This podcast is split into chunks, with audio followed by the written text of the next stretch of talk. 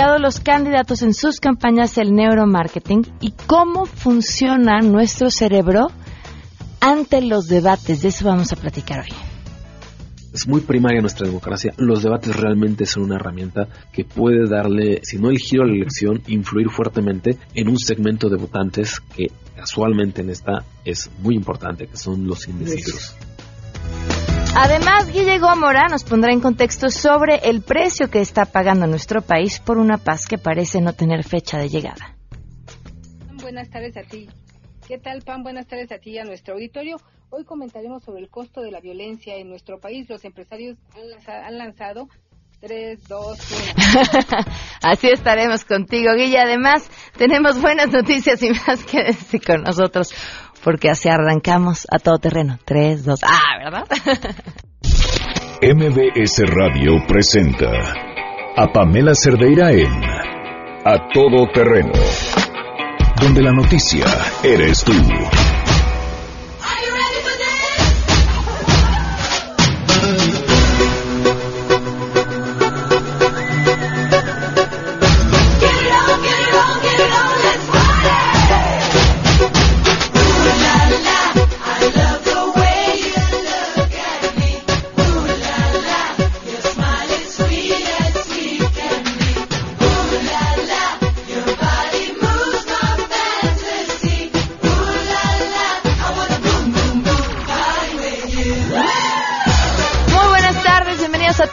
Gracias por acompañarnos en este martes 29 de mayo del 2018. Soy Pamela Cerdeira, los invito a que se queden aquí hasta la una de la tarde y tenemos muchas cosas que compartir. El teléfono en cabina 5166125, el número de WhatsApp 5533329585, a todoterreno mbs.com y en Twitter y en Facebook me encuentran como Pam Cerdeira. La pregunta de hoy, ¿qué opinan de que los candidatos no asistan a las convocatorias o debates no oficiales? Esto nos contestaron. Queremos conocer tu opinión a todo terreno opinas de que haya candidatos que rechacen invitaciones a debates no oficiales? Por ejemplo, aquellos convocados por programas de radio o universidades. No van por el temor de que los cuestionen y no tengan base para debatir lo que les están preguntando. Yo pienso que los candidatos sí deberían aceptar estas invitaciones y asistir. Las universidades son el porcentaje más alto del pueblo de México, donde podrían realmente conocer qué es lo que piensan de ellos, qué es lo que la gente quiere de un candidato, de un presidente. No sé eh, cuántas invitaciones tengan, pero yo creo que podrían ajustar estas agendas. Pienso que es algo muy importante donde podrían tener mucha más presencia. Principalmente falta de conocimiento y dominio de los temas y poder controlar al público. Creo que no asisten porque no tienen argumentos que defiendan lo que intentan presentar o no tienen con qué sustentarlo. Entonces siento que es una manera de, de evadir su desconocimiento ante ciertos temas. A todo terreno son las 12 con 5 minutos. Hoy se cumplen ocho meses con 28 días del feminicidio de Victoria Pamela Salas Martínez.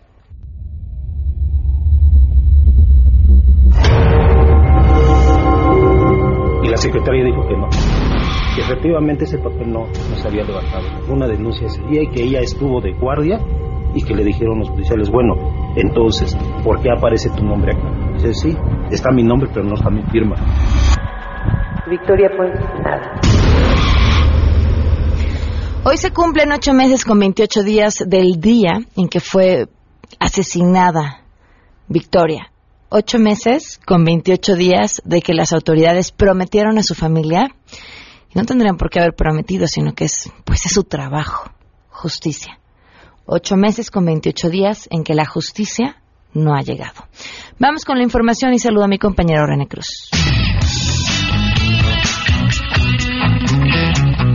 El Instituto Nacional Electoral aprobó la lista nominal de electores, la cual quedó integrada por 89.123.355 ciudadanos, mientras que el padrón electoral quedó conformado por 89.321.031 ciudadanos. A su vez, la lista nominal de electores residentes en el extranjero quedó conformada por 181.256 connacionales. Durante la sesión ordinaria de ayer, el presidente del INE, Lorenzo Córdoba, destacó que los datos del padrón son confiables por por lo que puntualizó que los ciudadanos tienen asegurado su ejercicio al voto. El día de hoy, el Consejo está en condiciones de declarar la validez y definitividad de los 89 millones 321 mil 31 registros del padrón electoral y los datos de 89 millones 123 mil 355 ciudadanas y ciudadanos inscritos en la lista nominal de electores. Este Consejo General puede asegurar que el padrón y la lista nominal que se utilizarán en las próximas elecciones son confiables, que han sido revisados y verificados por los partidos, ciudadanos y especialistas y que gracias al incansable trabajo de revisión y actualización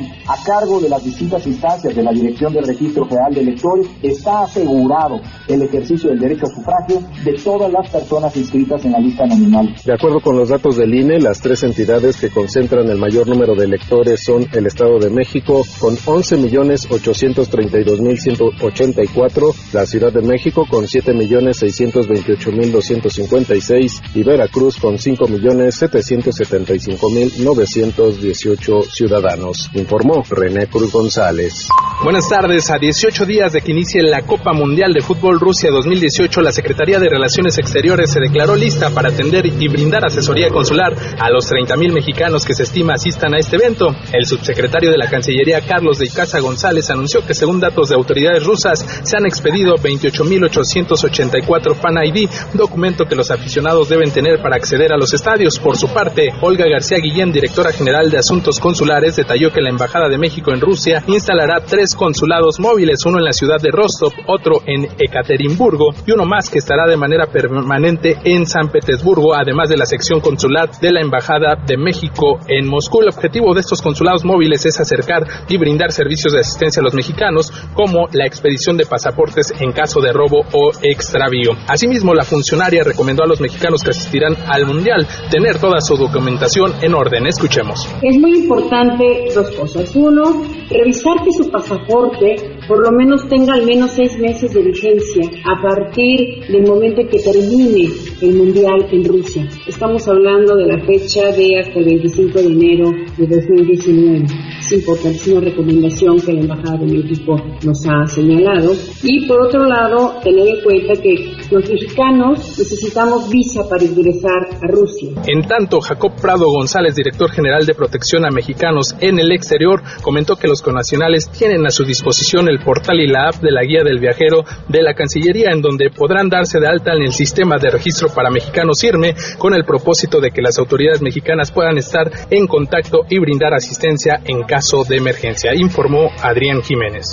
Esta mañana Pancha presentó su estrategia contra la delincuencia. Dio a conocer que ella ya se trajo a su equipo al famoso tigre del peje, pues asegura que ante tanta rata que anda suelta en el país, las fuerzas del orden estarán en manos de puro felino que son los mejores para la cacería de A decir de Pancha, al frente de la Secretaría de la Defensa Nacional quedará el tigre de Toño para que los soldados pongan su carita contra el narco. En la Policía Federal, Don Gato y su pandilla van a estar al frente para recuperar desde carteras hasta las joyas del Marajá. En el CISEN, Pancha invitó al gato Félix, pero dice que en el asilo donde comparte espacio con Porfirio Muñoz Ledo, no lo dejaron salir sin pañales. Al gato Félix, no don Porfirio. Finalmente, el tigre del peje estará en el Estado Mayor Presidencial. Cuestionada del por qué esta asignación cuando se esperaba más, Pancha dijo que es en previsión de que alguna rata se revele contra ella y alguien tiene que cuidarla. Así poco a poco va armando Pancha su gabinetazo. Cinco estados del país son los más vulnerables ante una erupción del volcán Popocatépetl. Estado de México, Puebla, Morelos, Ciudad de México y Tlaxcala, alertó Hugo Delgado Granados, vulcanólogo y director del Instituto de Geofísica de la Universidad Nacional Autónoma de México. Al presentar el mapa de peligros del volcán Popocatépetl, actualizado después de tres años de trabajo por 27 expertos del Instituto de Geofísica y del Centro de Geociencias de la UNAM, Delgado subrayó que 18 municipios ocupan las laderas del Coloso y las planicies aledañas y todos ellos son vulnerables en mayor o menor grado a los peligros que emanan de la actividad actual y futura del volcán. Delgado informó a la población que a partir de ahora ya cuenta con una actualización de un mapa con el cual se pueden realizar análisis de riesgo y planificar evacuaciones y rutas en casos de emergencia, informó Rocío Méndez.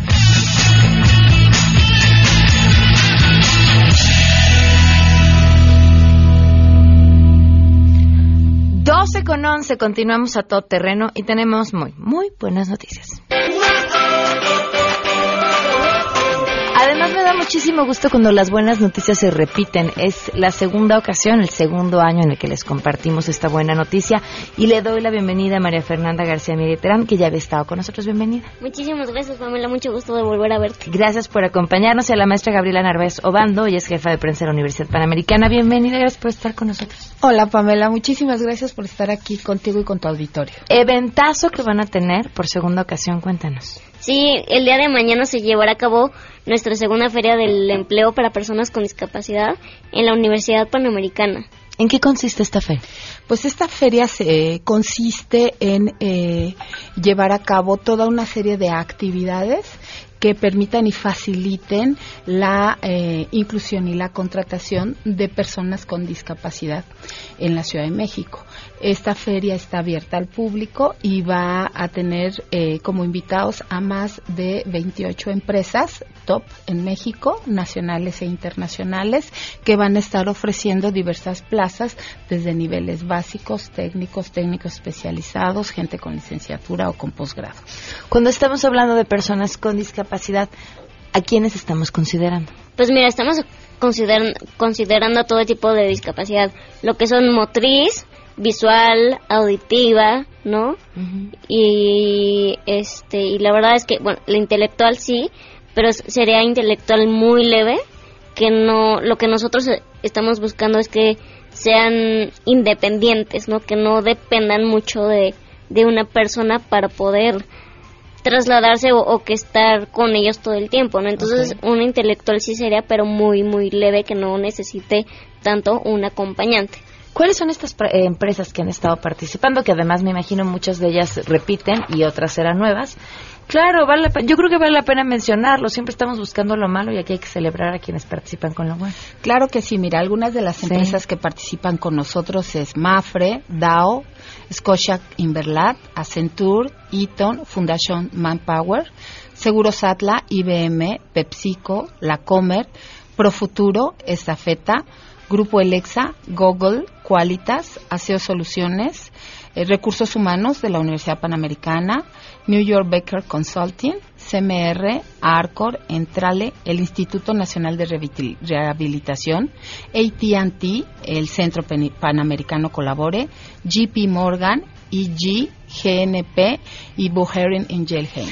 Ahora, ¿cómo funciona? Porque tú te encargas justamente de hacer este enlace entre el candidato y la, em-, y la empresa. Sí, bueno, nosotros tenemos, eh, ya cuando tenemos, o sea, el previo, que es primero que nosotros como colabore damos el servicio de, de estudio de viabilidad en la empresa, o sea, que es, esto es que vamos, vemos la empresa cómo está, ¿no? Si, qué tan accesible es, ¿no? Y este, y bueno, ya que está todo accesible y todo, nosotros, yo me encargo de contactar a la, a la empresa, es decir, mándame tu vacante y de acuerdo al perfil que ella me manda, yo me voy a, nuestra cartera de candidatos que tenemos y busco todos los candidatos que puedan cubrir esa vacante, les hablo, les marco por teléfono a los candidatos les ofrezco la vacante y si me dicen que sí quieren la vacante, se los mando a la empresa y ya la empresa posteriormente se encarga de, comunicarse con ellos para una segunda entrevista. Ahora, supongo que ya tienen historias para compartir después de haber hecho la feria el año pasado.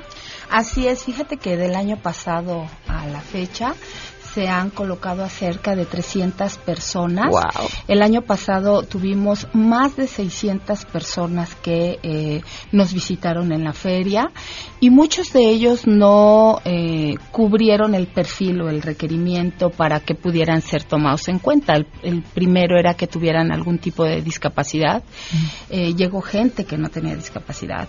Y también el hecho de que muchas personas no tenían ciertas habilidades desarrolladas que se requerían y lo que se hizo fue canalizar a esa, a esa gente que no se pudo eh, colocar, se canalizó a cursos de capacitación y a ciertos talleres que los ayudaran a estar eh, desarrollando ese, ese conocimiento que les tenía, que, que no tenían habilitado, ¿no? Ok, entonces la invitación a la feria que empieza el día de mañana. El día de mañana. En las instalaciones de la Universidad Panamericana. En las instalaciones de la Universidad Panamericana. En Augusto Rodín, 498. Ok. Colonia Insurgentes Miscuac. Y es de nueve y media de, de la mañana a cinco y media. Perfecto.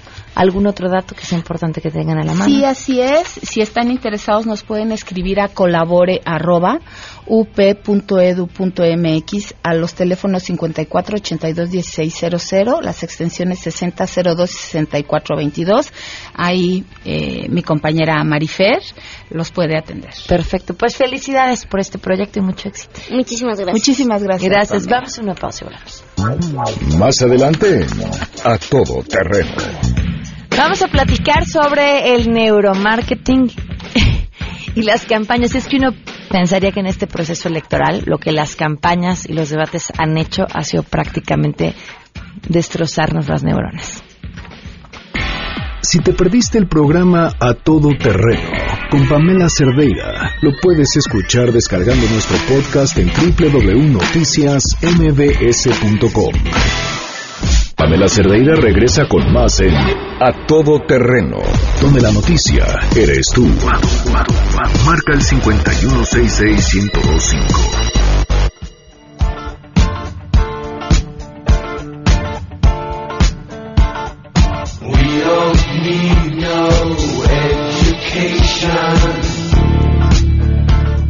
Continuamos a todo terreno. Le doy muchísimas gracias a Ramón Morales que nos acompaña el día de hoy. Bienvenido Ramón, académico, ya lo conocen ustedes del ITAMI de la Universidad Panamericana. ¿Cómo estás? Pamela, ¿cómo estás? Muchísimas gracias por la invitación, gracias por, por tenernos en este gran, gran, gran espacio. La verdad es que me siento muy feliz de poder compartir este día contigo y con todo tu auditorio. Tengo el día de hoy un invitado que te Eh, sí, quiero por presentar. favor, preséntalo. Sí, eh, mi maestro es mi profesor de neuromarketing, César Monroy. Él es investigador, estudió en el MIT, desarrolló un proyecto de investigación con diversas eh, cadenas de difusión de medios en México, eh, haciendo un análisis de cómo reaccionamos los seres humanos ante los argumentos políticos. Cuáles son nuestras emociones, cómo nos, cómo nos encontramos con los candidatos y en concreto hizo unas mediciones del segundo debate que me estaba compartiendo y que me pareció fabuloso traerte. Eh, profesor, muchísimas gracias por venir. Bienvenido. Muchísimas gracias por invitarme, Ramón. Muchísimas gracias por recibirme en este espacio y por- para contarle lo que hemos encontrado desde el punto de vista científico, no discursivo, todo lo que podemos medir, cuantificar sin que la gente lo exprese, porque a veces los ciudadanos somos incapaces de manifestar eh, totalmente cómo nos mueven este proceso electoral. ¿Cómo lo mides? Mira, el proceso que utilizamos nosotros eh, tiene un fundamento muy básico que postuló Daniel Kahneman, Premio Nobel de Economía 2002. Es muy interesante su Autor de. Pensar Rápido, Pensar Despacio, es la, la autoridad en el campo. Exactamente, es una referencia. ¿Por qué? Porque es el primer psicólogo que le dan el Premio Nobel de Economía. Porque postula un modelo neuronal medible y cuantificable para explicar la irracionalidad en las decisiones económicas. ¿Por qué gastamos más dinero del que tenemos? ¿Por qué nos endeudamos? ¿Por qué planeamos una acción y ejecutamos otra? A partir de ahí, modelos de medición, básicamente basados en eh, psicofisiología y neurofisiología. Estamos hablando de instrumentos de medición clínicos trasladados a la toma de decisiones y al modelo de toma de decisiones. Bueno, ¿qué decisión más importante de investigar? El voto. Ok, y en el primer debate, ¿cómo fue el que lo hicieron? El, el primer debate fue una experiencia totalmente mediática para nosotros. Una, una televisora, eh, Grupo Milenio. Milenio, Milenio nos pidió que hiciéramos la primera medición en tiempo real del debate con un panel de ciudadanos. Entonces con- conectamos a ciudadanos, los citamos, gente a la que no se le pagó, dos eh, ciudadanos por cada afinidad política, dos a favor de Morena, dos a favor del Frente, dos a favor del PRI, eh, uno independiente, y lo que hicimos fue interconectarlos en un aparato que nos dice básicamente dos estados del ser humano, relajación o estrés. Entonces, lo que calculamos fue cuando están hablando los candidatos, ¿qué me hacen sentir a mí como ciudadano? Entrar en un estado de alerta, de alarma, de estrés, de peligro, o por el contrario, estoy escuchando al candidato y me hace sentir confortable, seguro. Y esos fueron los resultados que salieron en vivo y bueno, es súper interesante darte cuenta cómo a veces no coincide por quién dices que vas a votar y qué candidato es el que te hace sentir mejor. ¿Y, y qué es lo que encontraron? Eh, nos dimos cuenta, por ejemplo, en el caso de Margarita, que lamentablemente ya se nos bajó del proceso, eh, tuvo un momento de conexión muy, muy particular, que fue justamente cuando perdió este control y se empezó a desatar con su discurso que le criticaron de que porque soy mujer, Ajá. pero fue el único momento en el que se le vio auténtica. Y fue el único momento donde realmente conectó emocionalmente con los ciudadanos. Cuando ¿Qué les generó? eh, les generó como sorpresa y, pero como gusto, gusto de no verla con esta facha de autocontrol, de, de, política. Producción. Sí, exactamente. Quitar un poquito la producción política y ver a la mujer que estaba detrás de la candidatura. ¿Qué otra cosa? Eh, nos dimos cuenta cuáles son los candidatos que históricamente han perfeccionado, digo, no, hace falta mencionar que López Obrador ha perfeccionado la capacidad para empatizar. Es un maestro, por eso eh, todo el mundo dice, oye, es que en los debates ni siquiera habla, es que él lo comunica a través de la palabra. ¿Cómo comunica? Comunica a través de la mirada, de la postura, de los gestos. Este hablar lento lo ha sabido explotar. Y él genera mucha empatía. Busca palabras claves, frases clave, gestos clave. Con una característica fenomenal. Sencillos y fáciles de descifrar. Mm.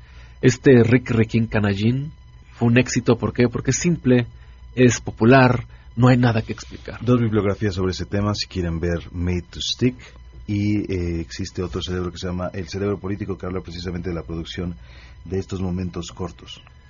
Ahora, y pareciera que fue un momento meramente improvisado. De hecho, en teoría, me imagino que esto fue bastante pensado y repensado en su mente, pero no creo que se haya puesto con personas a, hacerlo, pero en su mente yo creo que ya había pasado. Seguramente ya estaba construido. Eh, aquí hay algo muy, muy, muy claro que hemos observado en la comunicación de López Obrador. Y voy a, si me permites, poner el ejemplo entre cómo plantea un proyecto de nación Anaya y cómo lo plantea López Obrador. Anaya nos se, se, dirige a lo que nosotros llamamos la dimensión cognoscitiva, la dimensión muy, muy racional. Se dirige a este votante que utiliza el lenguaje para construir realidades. Por ejemplo, su frase que utiliza en campaña, yo en esta elección tenemos dos visiones de país. Cuando hablas dos visiones de país, es un concepto muy complejo. Lo entiende entre el 2 y el 5% de los mexicanos. Pero, ¿cómo plantea su visión de país López Obrador? Cada vez que habla de uno de sus candidatos o uno de sus eh, miembros del equipo, dice, les presento a tal futuro secretario de Economía. Les presento a tal nuestro próximo secretario de Gobernación. Ya se vio. Entonces, se brinca el proceso electoral y me facilita a mí, ciudadano, visualizar un proyecto de nación es la gran diferencia. La gobernación sería impresionante, ¿no? sería... Y además candidateable en 2024 junto con Tatiana Cloutier y Claudia Sheinbaum. No me parece extraño que la próxima presidenta en 2024 sea mujer. Sería mujer y todos sabemos quién. Podría ser, por lo menos tres. Ok, perdón, profe.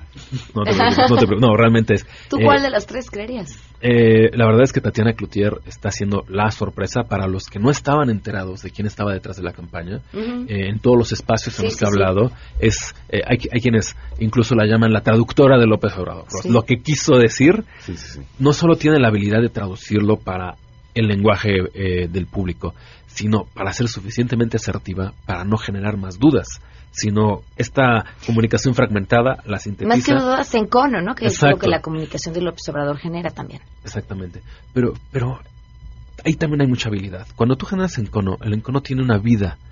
Y esa vida de tiempo también está la ansiedad motiva a votantes a buscar información. La ansiedad los mantiene pegados a la Exactamente. checando datos sobre ti. ¿Por, ¿Por, qué no sirve que digas López Obrador es un peligro? Porque el peligro es ambiguo. Pero cuando tú dices la mafia del poder se roba 500 millones de pesos y están en tal lugar, le estás diciendo al ciudadano dónde buscar el dinero. Pero cuando dices López Obrador es un peligro, ¿peligro para quién? ¿En dónde? ¿Y la mafia del poder no es un término ambiguo?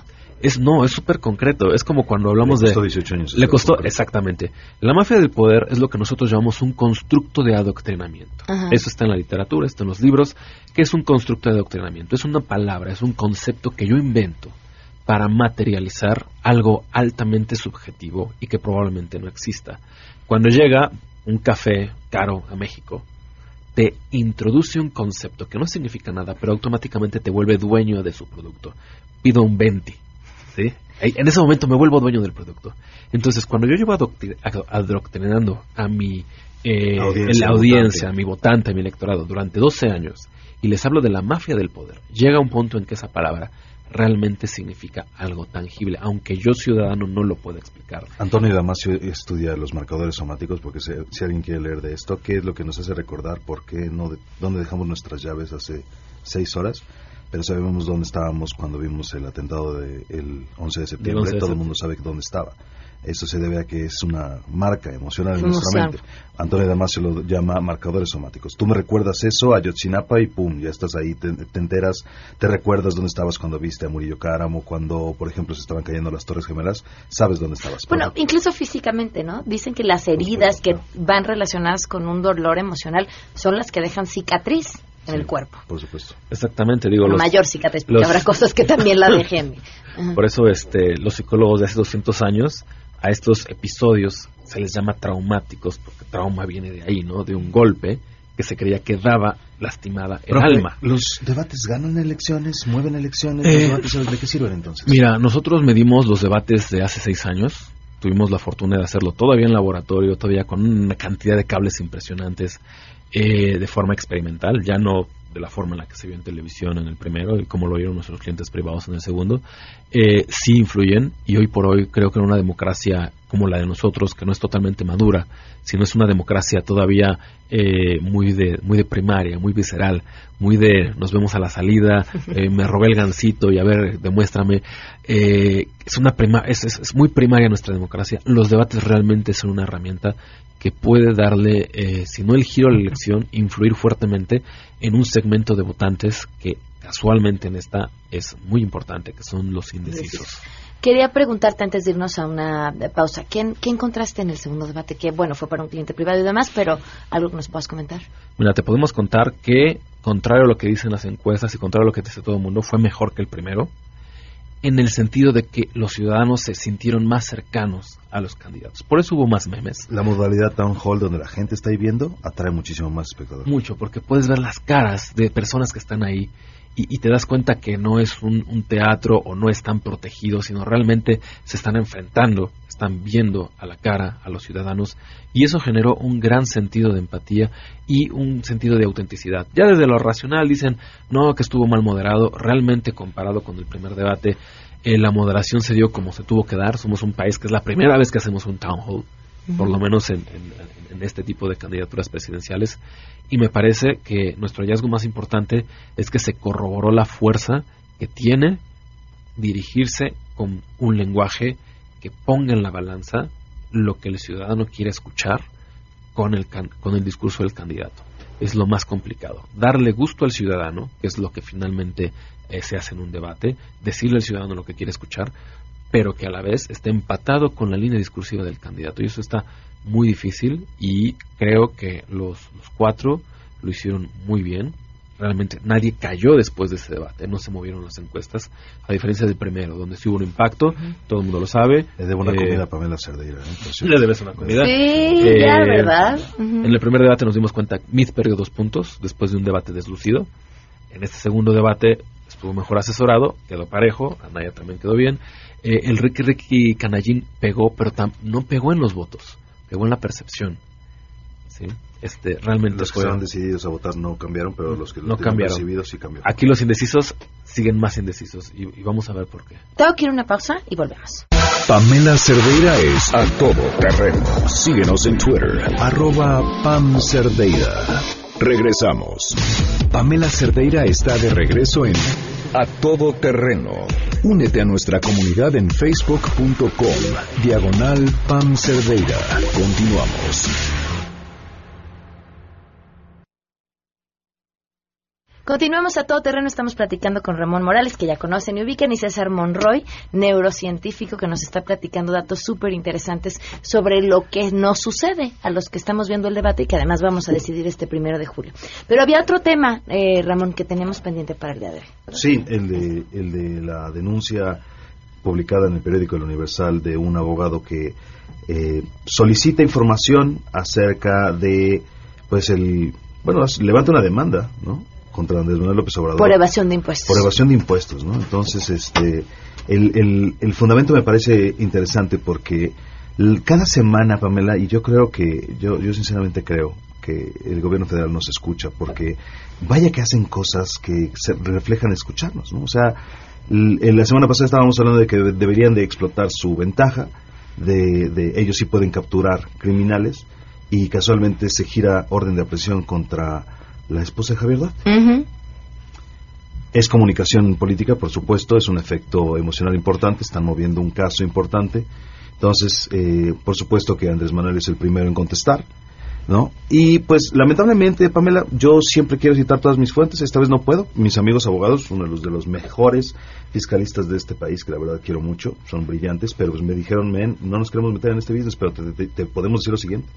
Existe en el Código de Procedimientos, eh, no, no recuerdo, porque soy abogado, pero la verdad no me dedico a esas materias, eh, no me acuerdo si eran fiscales o penales o ambos, en los que nosotros los contribuyentes tenemos la obligación de que cuando nosotros sabemos que una persona no cumple sus obligaciones fiscales, creo que es el 128, ¿no? Podré ponerle fe de ratos más adelante, pero el punto es que podemos demandar el, cumplimiento de estas obligaciones como ciudadanos interesados, o sea, sin, sin un interés jurídico previo, sino más eh, el, el cumplimiento de una obligación ex, eh, escrita de esa forma en el Código de Procedimientos en el que nosotros podríamos, si nosotros ya tenemos suficiente información, pues demandarle a Lozoya Austin, de Shams, Yarrington, Eugenio Hernández, Torre Cantú, todos los políticos de todos los, de todos los partidos, el que quieran, ¿no? El cumplimiento de sus obligaciones porque tenemos información. Entonces, esto abre la, la, pregunta a qué tan rápida sería la propia autoridad para ejecutar esta orden de aprehensión contra Karim Macías. Yo sinceramente creo que es eh, un fenómeno de comunicación, no creo que termine convirtiéndose en una aprehensión realmente, pero sin lugar a dudas puede ser utilizado por la campaña de MIT para señalar la existencia de un gobierno que está... Trabajando. Es correcto. Hasta este momento, ¿querías comentar? Este, hay que sumar esto con cómo funcionamos los seres humanos al momento de recibir este tipo de noticias. Es fascinante cuando se, se postulan las, las, teorías de la toma de decisión, lo que se llama rimbombantemente heurística experimental. Que de, eureka, de eureka, de, cómo descubrimos. sí, eureka, de descubrir la, heurística, cómo llegamos a una conclusión. Eh, nosotros vivimos una realidad desfasada, vivimos una realidad inmediata y una, en verdad, una verdad tardía largo plazo. Es como un recuerdo. Un recuerdo no se construye en este momento. Lo vas construyendo a través de días, semanas. Y no sé si te ha pasado, ves una película después de muchos años y hay escenas que tú juras y perjuras que eran de una manera. Y dices, yo no recuerdo que esto haya ocurrido así.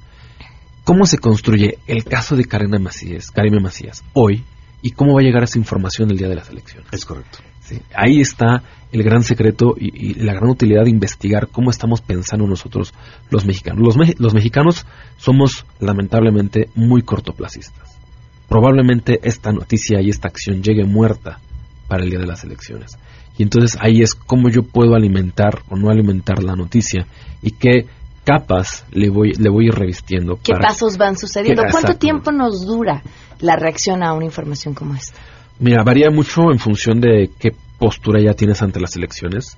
Por ejemplo, alguien que va a votar por López Obrador, pase lo que pase, no va a cambiar. Va a votar por López Obrador, eso lo tenemos medido, cuantificado desde el 2007. Es un voto de orgullo, es un voto de pertenencia, es un voto, se le conoce antropológicamente como un voto tribal, eh, no de forma peyorativa, sino realmente como es un voto de unidad eh, en el que todos los que se sienten que están fuera del sistema y sienten que el pasto está más verde enfrente, nada más porque, porque así funcionamos, eh, no van a cambiar.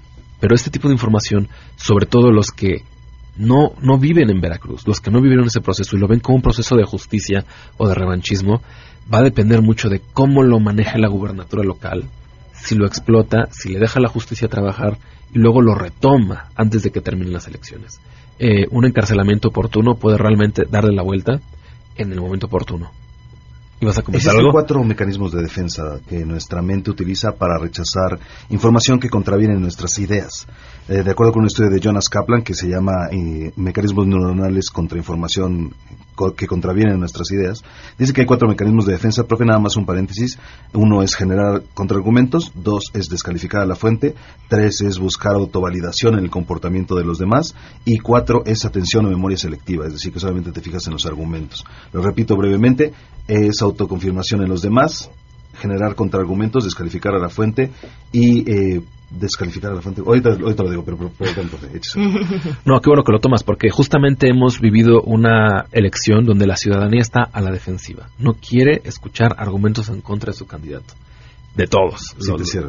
todos, todos los ciudadanos estamos cerrados. Es cuando digo que tenemos una, una democracia realmente muy, muy primaria. Este paso argumentativo eh, dialógico que se esperaría de una democracia, digamos, madura, no lo hemos alcanzado. Todavía estamos en esta fase defensiva donde queremos proteger y cuidar a nuestro candidato como si fuera el miembro más débil de nuestra familia. ¿Sí? O como si fuera un hijo que no está listo para salir a la calle. Y entonces nosotros ciudadanos nos hemos puesto en esa posición del papá sobreprotector, de la mamá leona, que no quiere que le toquen al cachorro porque entonces eh, se ofusca y sale la fiera. Qué gran invitado trajiste, Ramón. Qué gran, gran, gran invitado. muchas gracias. Es, brutal. Muchísimas gracias, César Monroy. ¿Hay alguna manera de que podamos eh, seguirte, escucharte? Eh, bueno, mi Twitter es muy aburrido porque es un Twitter eminentemente científico, pero si quieren se los doy es arroba psicólogo Monroy. eh, psicólogo Monroy. ¿Con PS o con S? Con PS, por favor, con PS. Y digo, la página de nosotros sale neuroscience.education nos queda claro que es científico y no vendedor, lo acaba de demostrar. Ramón, que te sigan. muchísimas gracias por la invitación. Eh, discurso y votos en Twitter. Quiero llamarme pura demagogia, pero la persona no, no me da el nombre. Si el que tiene el nombre de demagogia pura me lo puede dar, por favor, estaría increíble. Pero bueno, discurso y votos en Twitter por ahora. Oye, por cierto, ya encontré la definición de Chairo. Oye, ya, ya encontré el nombre de su contraposición. Los llaman mazapanes, por cierto. Si odias a los Chairos, se te llama por lo mazapán, ¿Pero qué quiere decir mazapán? Es, es una estructura mental. Tengo un invitado que puede desarrollar perfectamente el concepto. Si quieres, la próxima semana te lo traigo. Ok, perfecto. ¿Quieres que te diga qué es Chairo? Sí, sí, yo sí sé que es Chairo, dime. A ver qué es Chairo. no, no, a ver, tú, dime, tú dime qué es Chairo. una definición del Colegio de México, la tengo en una. Exacto. Está buenísima. Que habla de que es, es, una, es una posición política en contra, o sea, como muy resentida. En, eh, en contra de las políticas de derecha. En contra de las políticas de derecha. Pero como si fueras un activista de escritorio. Sí, es muy probable que sí sea eso. Sí, es correcto. Seguramente sí. Es, okay. sí. es la definición del CONEX. Muchas gracias. Gracias a los dos por habernos acompañado. Muchas gracias.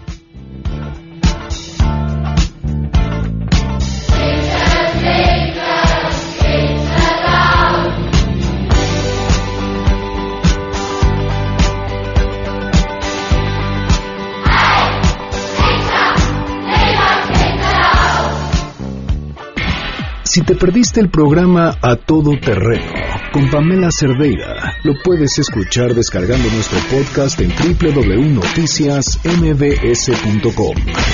Estamos de regreso. Síguenos en Twitter, arroba Pam Cerdeira, Todo Terreno, donde la noticia eres tú. Continuamos. En contexto. En contexto. Periodismo de opinión con Guillermina Gómora. A todo terreno la policía te está extorsionando. Pero ellos viven de lo que tú estás pagando y si te tratan como un delincuente, no es tu culpa. Dale gracias al regente. 12 con 51 minutos, me da muchísimo gusto. Ah, bueno, al rato. Que nos acompañe Guillermo. Sí, aquí estoy. aquí estoy presente, maestra. Eh, ¿Cómo estás? Bien, bien. Pues para hablar de un tema poco agradable. Oh, ya sé. Pero que finalmente todos padecemos y que habría que tomar conciencia porque la violencia a veces comienza desde el hogar. Y aquí traigo las cifras, no, no, no hablo de oídas.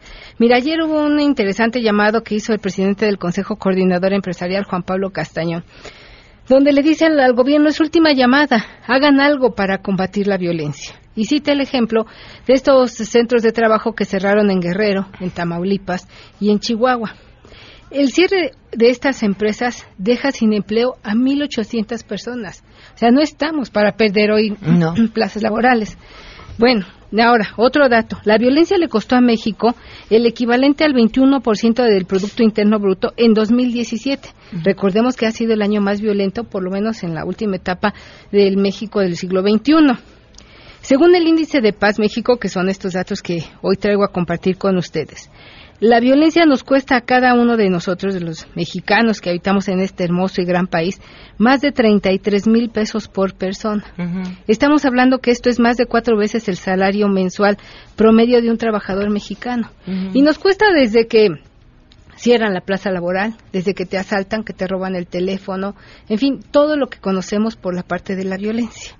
Entonces, este impacto es el equivalente a ocho veces el presupuesto de salud en el país y siete veces el presupuesto en la educación. Okay.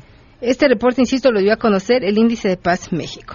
Entonces, bueno, tenemos que hacer algo porque estos factores directos o indirectos nos están costando a todos no solo la paz social, sino la tranquilidad personal, familiar, porque salimos todos los días y no sabemos si vamos a regresar. Y sabes que ya estamos esperando a ver qué van a hacer los candidatos y la verdad es que el partido en el poder, o sea, y el presidente pues sí, pero yo insisto, este problema hoy nos afecta a todos. ¿Sí? Este índice de paz, si quieren revisarlo, está muy interesante. Dice que la violencia intrafamiliar se incrementó un 32% el año pasado. La violencia intrafamiliar. Entonces, si hay violencia desde casa, esta violencia se va a reflejar hacia afuera.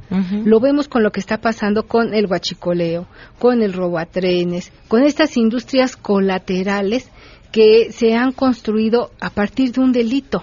O sea, las familias hoy han legitimizado el robo. O sea, es bueno, pues yo vivo de robar a los trenes o de revender la mercancía que robamos de los trenes o del eh, combustible que sustrajeron de este, diversas partes del país. De eso vivo y para ellos es normal y resulta hasta honrado vivir de eso. Claro. O sea, como sociedad tenemos un tejido destruido completamente. Oye, Guille, yo creo que lo de los trenes no lo hemos abordado en la magnitud que se merece. Estamos hablando del abasto de un montón de mercancías a través de un medio de transporte que prácticamente, pues, ya está rebasado por la inseguridad y, son abandonado por la autoridad. Son 26 mil kilómetros de red férrea que hay en todo el país.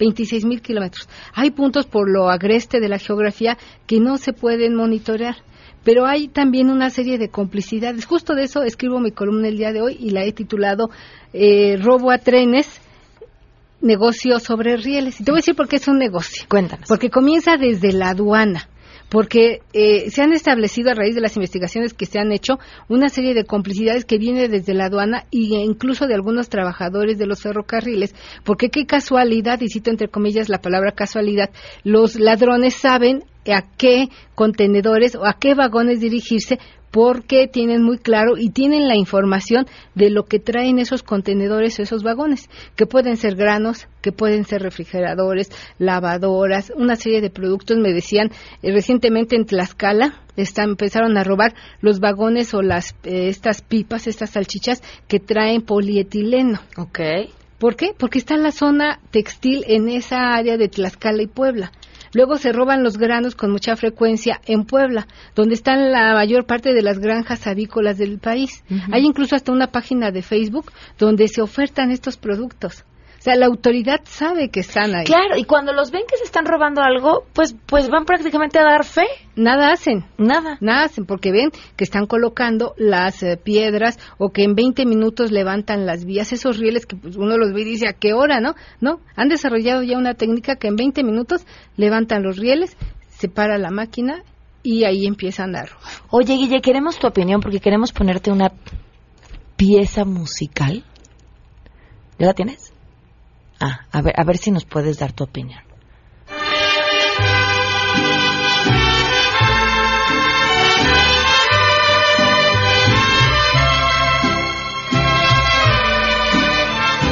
Feliz, bueno, mañana es cumple de Guille, pero pues aprovechamos el día de hoy que la tenemos aquí en cabina, porque además ustedes saben que Guille termina el programa e inmediatamente se pone a trabajar en la mesa, entonces no nos iba a dar chance de partirle su pastel feliz. Muchas gracias, muchas gracias. Celebremos el milagro de la vida. ¡Ah, qué bonito! Guille, tu columna la podemos leer. Mi columna la pueden leer en diarioimagen.net. Ay, mire, este pastel se ve riquísimo. Te, tocó de los bonitos del año para que nos compartas, ¿eh? seguro.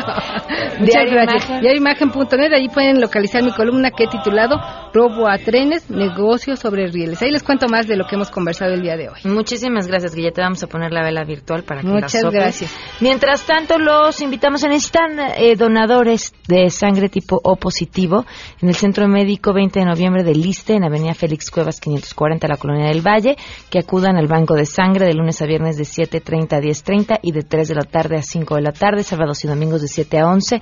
Ayuno mínimo de 4 horas para mi Miguel Meneses López. Más información al 93 108 8224. Y además aprovecho comentarles que, bueno, pues ya saben que este primero de julio se celebrarán elecciones. Por primera vez tendremos 33 mujeres y 33 hombres para tener un eh, cargo en el Congreso local en la Ciudad de México. Y bueno, pues para saber quiénes son pueden encontrar toda la información en www.ism.mx. Se quedan en mesa para todos.